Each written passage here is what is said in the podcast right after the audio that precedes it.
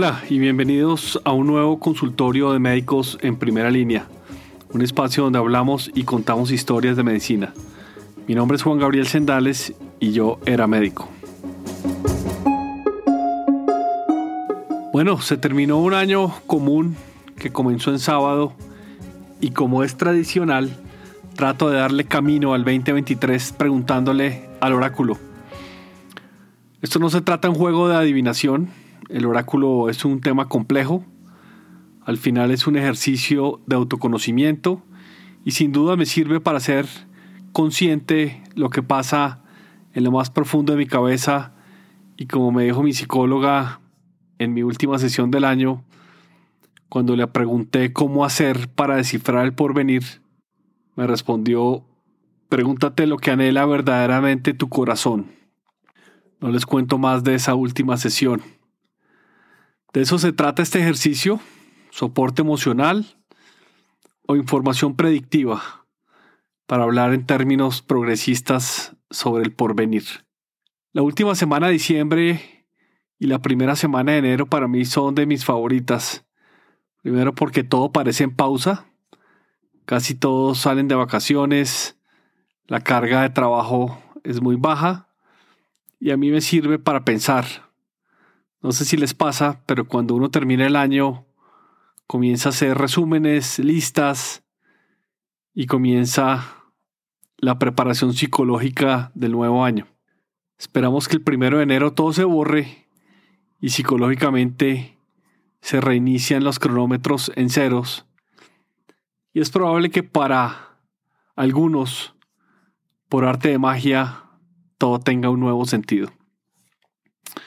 Pues hice también mi lista, una lista de 49 lecciones aprendidas en el podcast de Médicos en Primera Línea. 1.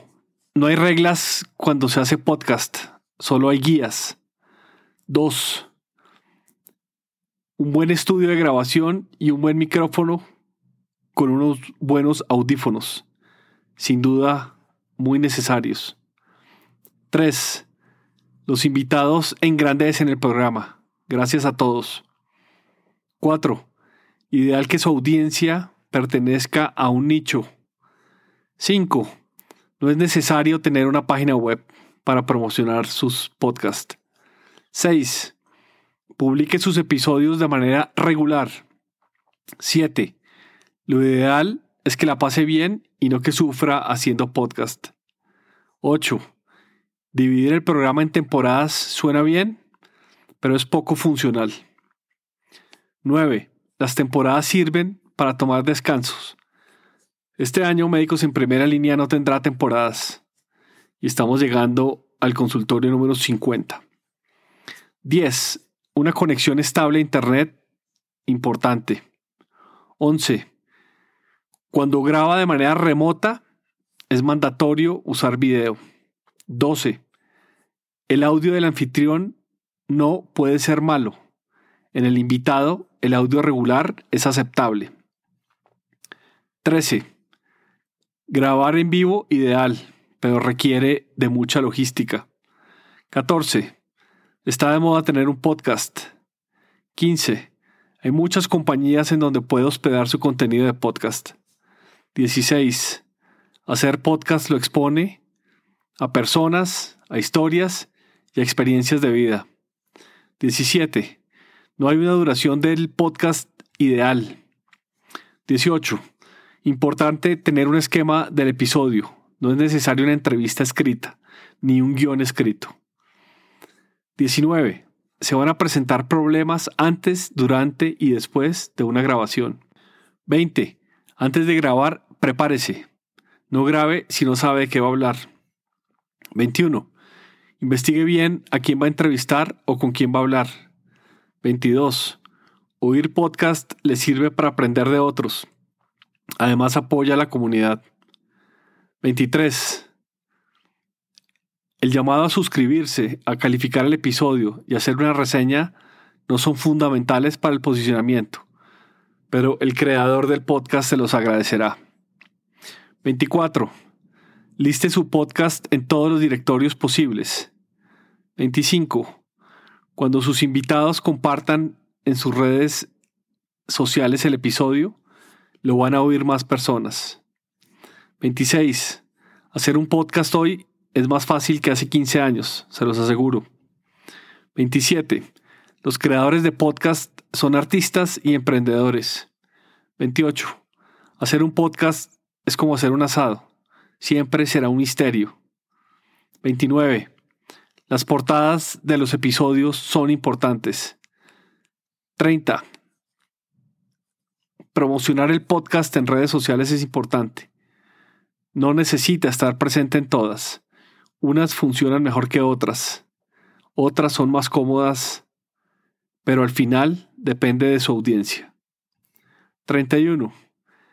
TikTok puede ser bueno como medio de difusión, pero requiere de mucho trabajo. 32. Siempre tenga agua mientras graba. 33. Tener notificaciones cuando está grabando es clave para que no lo interrumpan. 34. Analizar las métricas del episodio le van a ayudar a entender mejor a su audiencia, pero todavía falta mucho por entenderlas. 35. La mayoría de su audiencia oye por lo menos el 75% de la duración del episodio. 36. Cuando usted se graba hablando con amigos, no está haciendo podcast. Fin del comunicado. 37. El RSS, Rapid System Syndication, es el nuevo papá de los pollitos. 38. Suscríbase a todas las newsletters que pueda, asista a todos los eventos que pueda sobre podcast, tome cursos de locución, de periodismo, de cómo hacer entrevistas, etcétera, etcétera.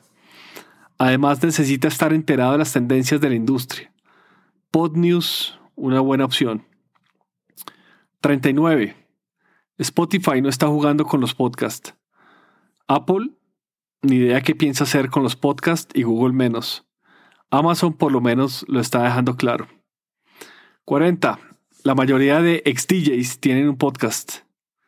Eso dolió. No tengo nada contra los ex DJs. 41. La monetización del podcast es un mito urbano. 42. Hacer podcast es como jugar solitario. 43. Si le dan retroalimentación de sus episodios, revísela. Es genuina y muy relevante. 44. Todas las grabaciones necesitan algo de edición. 45. YouTube es su mejor amigo para aprender cómo editar un podcast. Me consta. 46. Siempre que edite, hágalo desde la perspectiva del que la está oyendo. 47. Sea transparente con su audiencia.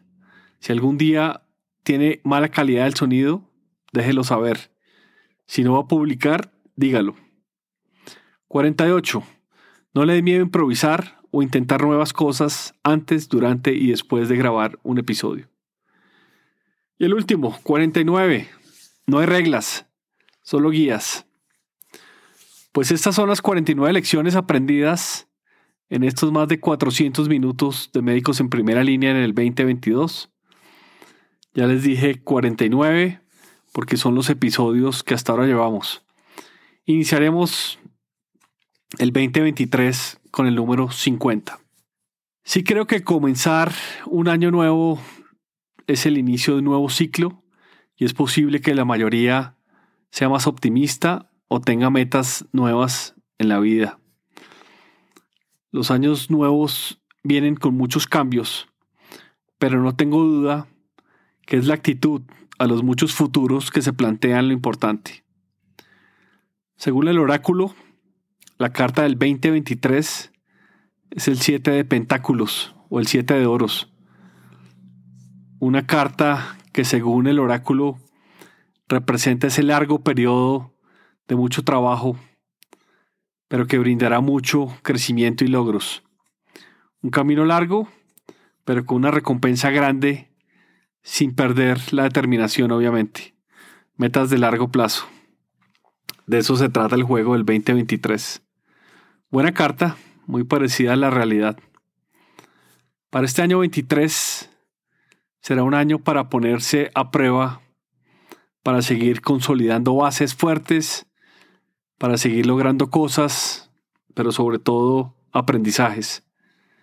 El oráculo me propone que me separe de todo aquello que sea una distracción. Creo que es un tema muy difícil y lo intentaré mantener el equilibrio entre la mente y la energía. No sé qué va a pasar el 21 de enero, pero no es recomendable tomar decisiones trascendentales, me dice. Después de ese día mi mente tendrá pensamientos más claros. De nuevo Mercurio retrógrado. El 29 de diciembre del 2022 inició la fase retrógrada de Mercurio, que es un evento cargado de mala fama y de malos augurios. Ya saben que Mercurio retrógrado es un evento astrológico que influye en la comunicación. Es decir, desde la Tierra percibimos que Mercurio retrocede y con él hace que la comunicación vaya hacia adentro o hacia atrás, como una especie de reflexión o conversación con uno mismo más que con los demás. El 2023 es un año común que comenzó en un domingo. Será el tercer año de la tercera década del siglo XXI y el cuarto del decenio de los 2020. Para los chinos será el año 4721 o el año del conejo. Después de dos años regresa el conejo. El anterior fue el 2011. Según los chinos, el conejo fue el cuarto animal en llegar en la carrera del emperador de Jade. Creo que ya les había contado esta historia, pero vuelvo y se las cuento. Dice una leyenda que el emperador de Jade, gobernador del cielo y de la tierra, organizó una carrera a través del río para decidir qué animales formarían parte del zodiaco. Se dice que la rata y el gato eran muy buenos amigos, y aunque eran malos nadadores, ambos eran muy inteligentes. Decidieron que la manera más rápida de cruzar el río era sobre la espalda del buey. El buey, siendo muy bueno, accedió. Sin embargo, la rata, que era muy lista, habiendo un premio de por medio, decidió lanzar al agua al gato. Y después de eso, cuando llegó a la orilla, saltó del buey reclamando el primer puesto. Después de la rata y el buey, llegó el tigre quien jadeando explicó su lucha contra las corrientes. El cuarto puesto fue para el conejo, quien ágilmente saltó de orilla a orilla, explicó al emperador que estuvo a punto de caer, pero un tronco lo salvó. Detrás de él llegó el dragón, que a pesar de cruzar volando, explicó que se detuvo a crear la lluvia para ayudar a la gente y a las criaturas de la tierra y que en la recta final se encontró con un conejo que se aferraba a un tronco al que ayudó con un empujón de su aliento para que llegara a la orilla. Poco después se oyó al caballo galopando, quien asustado por la serpiente cayó. La serpiente llegó de sexta y el caballo de séptimo. Y a poca distancia de la orilla estaban la oveja, el mono y el gallo, que se ayudaron para cruzar el río. El gallo construyó una balsa de madera, mientras la oveja y el mono despejaron la maleza y remando llegaron a la otra orilla. El emperador satisfecho por el trabajo en equipo nombró a la oveja octavo, al mono noveno y al gallo décimo. El penúltimo lugar fue para el perro, que aunque era el mejor nadador de todos, se detuvo a darse un baño refrescante tras la larga carrera. Justo antes de que el emperador dijese que estaba finalizada la carrera, se oyó el gruñido del cerdo. Este último empezó la carrera hambriento y por lo que se dio un banquete y se echó una siesta. Cuando despertó, corrió hacia la meta y así se convirtió en el duodécimo animal del zodiaco.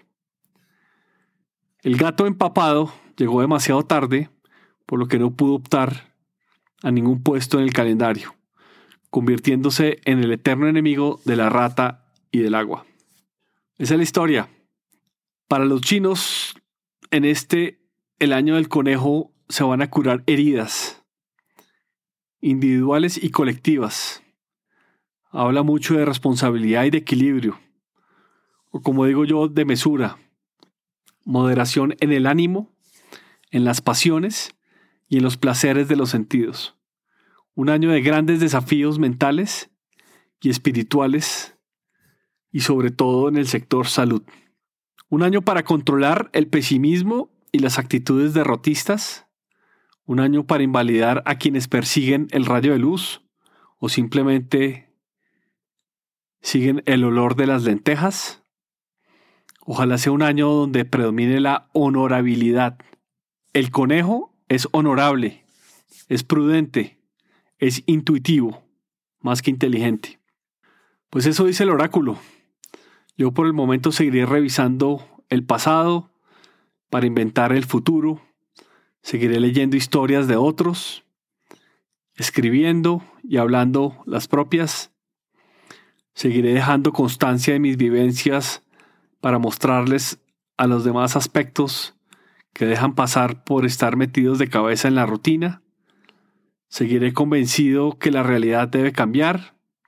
Es imperdonable que sigan pasando los días mientras el mundo se cruza de brazos en medio del escepticismo colectivo.